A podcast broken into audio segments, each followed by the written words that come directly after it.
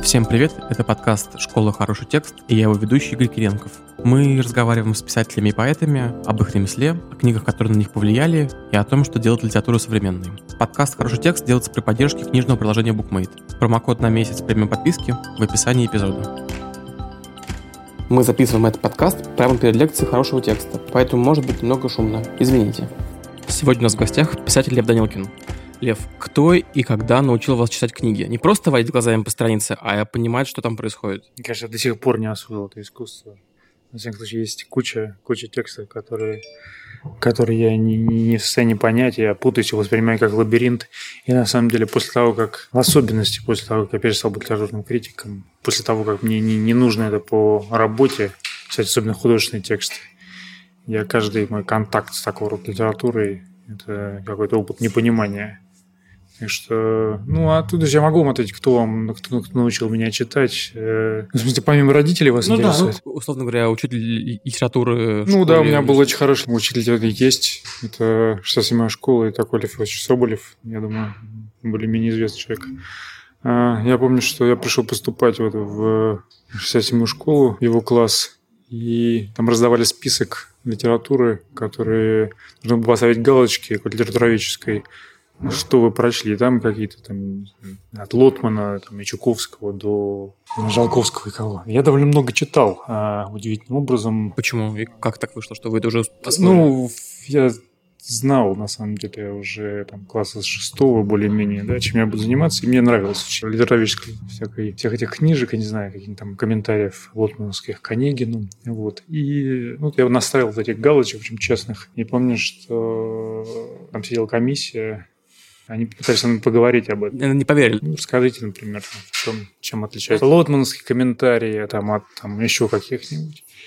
Я с ужасом понял, что читать я читал вот это все бесконечное, но как вот Петрушка, это гоголевский, ничего не, ничего не понимая, да, и только уже, может быть, как раз вот, э, особенно это касается, конечно, литературоведения, да, потому что это, ну, какое-то вот филологическое обучение дает систему, да, ты начинаешь как бы понимать, по какому принципу там один текст теоретически может иметь какое-то общественное внимание, претендовать на какое-то место в вечности, да, в каноне, а другой который, ну, на самом деле, может быть, не особо ничем не отличается, это какой-то образец графомании, да, допустим. Вот таким образом читать, как, то есть, освоить систему ценностей, да, вот я думаю, это Соболевская школа. А потом я как-то в начале, значит, на филфаке подрастерял это искусство и опять превратился в человека, который бессмысленно водил глазами по, по строчкам. И только следующая встреча несколько встряхнула. Это была моя научная руководительница, ее зовут Ольга Григорьевна Ревзина. Она мать Григория Ревзина, среди прочего. Она такой великий великого остроумия филолог. Он тоже меня поставил на место вначале, потому что первый же какой-то... Я спросил ее, о чем, о чем предполагается в ее семинаре. Вот она посоветовала, о чем мне написать там, курсовую работу. Она посоветовала мне Пишите о соматизмах у Цветаевой. Слышал это слово, но не очень понимал, на самом деле, что такое соматизм. И она, видимо, понимала это, потому что э, то есть это такой способ ее общения был со студентами. Выяснилось, что соматизм – это название частей тела, вот нужно было соорудить курсовую работу вот про слова лоб, чело, там, нос и так далее у, у Цветаевой. Вот она научила меня такой вот повседневной филологической работе. Если перенестись на несколько десятилетий вперед, а когда вы были действующим критиком, вы читали то, что пишут коллеги? Следили за тем, что вообще происходит? Ну, я старался раньше писать, на самом деле. Особенно поначалу, когда мне казалось, что я там, там постороннее существо, которое не, не вписывается. Я был таким литературным критиком на да, который как бы не, не соответствовал. Вот, не был похож на там, Александра Анинского, условно говоря, да, покойного. Еще и поэтому я много писал про русские книжки, потому что это мне нравилась такая целина такая, вот спахивать ее, как бы ни на кого не, не оглядываться. Мне нужно было вынести суждение про текст, про который никто, кроме меня, там, до того не видел и не высказывался о нем. И мне казалось, что да, работа с чистого листа, она как бы одно из условий э, этой деятельности. Да, ты никого не оглядываешься.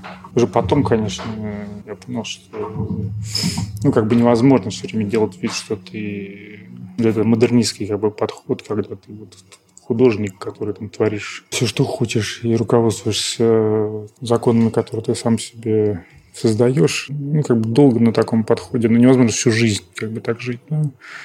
И поэтому есть такая вещь, как общество, как бы его законы, как это, ну, контекст какой-то, да, и поэтому, ну, а когда вы поняли, что хотите писать свои? Ну, да, да, обычно считается, что это такой э, ну, во-первых, что там литературные критики, это там неудавшиеся писатели, вот вся вот эта, вся эта история. Я не, не просто... Ну, что значит, я писал рецензии как такие, по сути, вот ну, задним числом я это понимаю, как стихотворения в прозе, на самом деле. Да? То есть это были маленькие какие-то там, там, может быть, они были там чудовищные там и так далее, там, там комичные, еще что-то, но тем не менее, как бы я воспринимал так. То есть я мог писать там рецензию полторы тысячи знаков, там несколько дней, ну, как, как, как, как стихи, вот точно так же ну, как бы я воспринимал это как отдельный как бы, литературный жанр. Как бы, сам того, наверное, можно не осознавать, это задним числом я сейчас понимаю.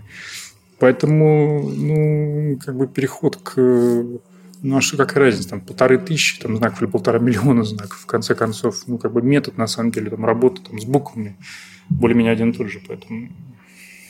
К слову, про метод, чью биографию писать труднее? А, человека, про которого известно очень много, как про Ленина, про Гагарина, или человек, который еще жив, как Проханов? о котором, я думаю, нет никакой большой ну, Там проблема не скорее не в этом. Есть люди, про которых великие люди, у которых нет биографии. Николай Носов. Я пытался, например, написать книжку про Носова. Но там нету, не за что цепиться по неволе, как бы твоя книжка превращается в замету вот такую литературоведческую эссе про, про Носова, а не про не историю там, того, как человек распорядился своей жизнью. Он распорядился, ну вот, за письменным столом, ну, по сути. То есть там не было материала на, на биографию, поэтому интересно, когда есть и то, ну, вот, я не знаю, в случае Ленина, конечно, наверное, там более-менее идеальный, да, когда есть, с одной стороны, странный такой энигматичный персонаж, который, который до сих пор не расколот, как бы, как Сталин, например, да, у которого была такая бодрая, с э, множеством удивительных событий биография. Трудно писать биографию там, где его, ну, как бы, где нету, где нет событий.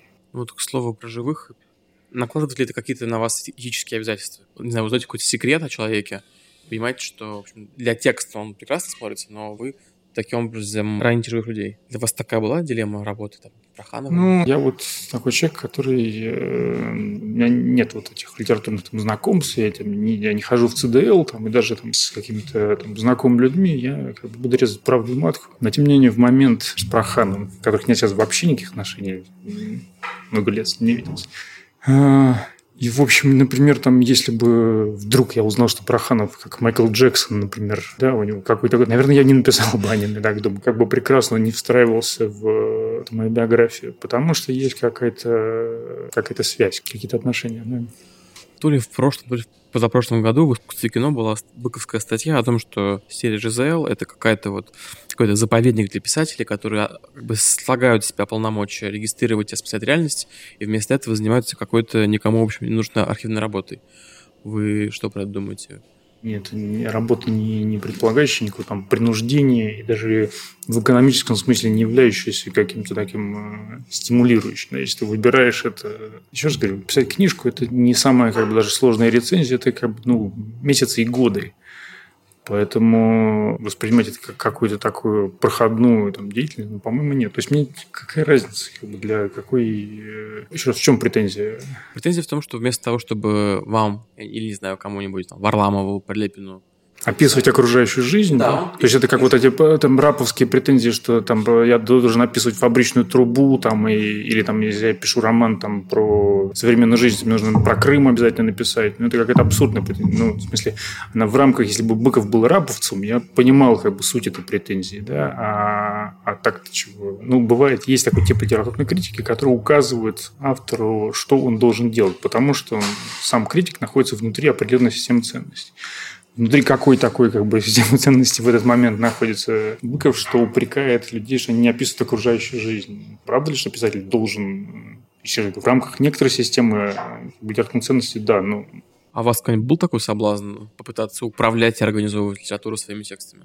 Нет, я вот всегда не... Э, нет, никогда не был. Интересно, я вообще как человек просто по психотипу мне любое дирижирование подразумевает какой-то контакт с оркестром и удовольствие от э, там, криков на виолончели, там, поздно вступил или там еще что-то, или там, тихо сыграл там тромбон, да. А никогда вот это удовольствие от контакта с, как сейчас выражаются на бюрократическом жаргоне, подведами, не испытывал. И, соответственно...